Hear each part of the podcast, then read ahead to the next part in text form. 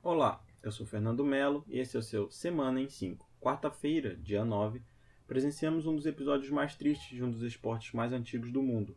Na partida entre PSG e Istambul Basaksehir, o quarto árbitro, figura que deve impor a regra, dar exemplo, uma autoridade dentro das quatro linhas, foi criminoso, o racista da vez. Da vez eu digo pois quem gosta de futebol sabe a frequência de episódios de racismo dentro do esporte. Daniel Alves, Pogba, Evra, Tyson e vários outros nomes. A diferença é quem a UEFA punirá. Normalmente, como disse VSR do Esporte Interativo, a UEFA, FIFA e Comembol aplicam multas que nada mais representam que troco de pão para os jogadores ou clubes europeus, sendo também os alvos dessas punições jogadores ou clubes.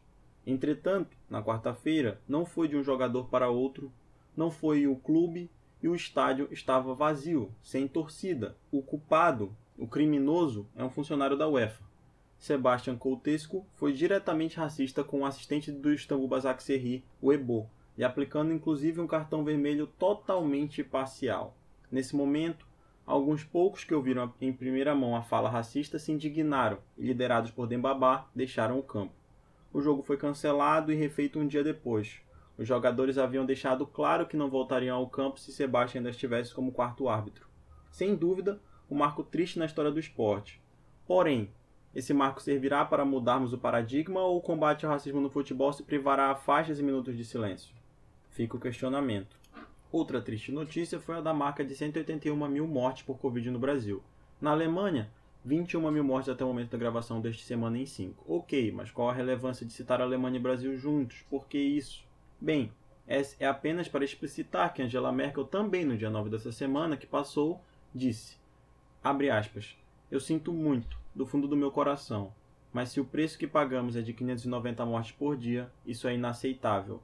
Angela também reforçou que quando cientistas praticamente imploram para que o contato seja diminuído por pelo menos uma semana antes de visitarmos pessoas mais velhas, que nós deveríamos pensar sobre isso.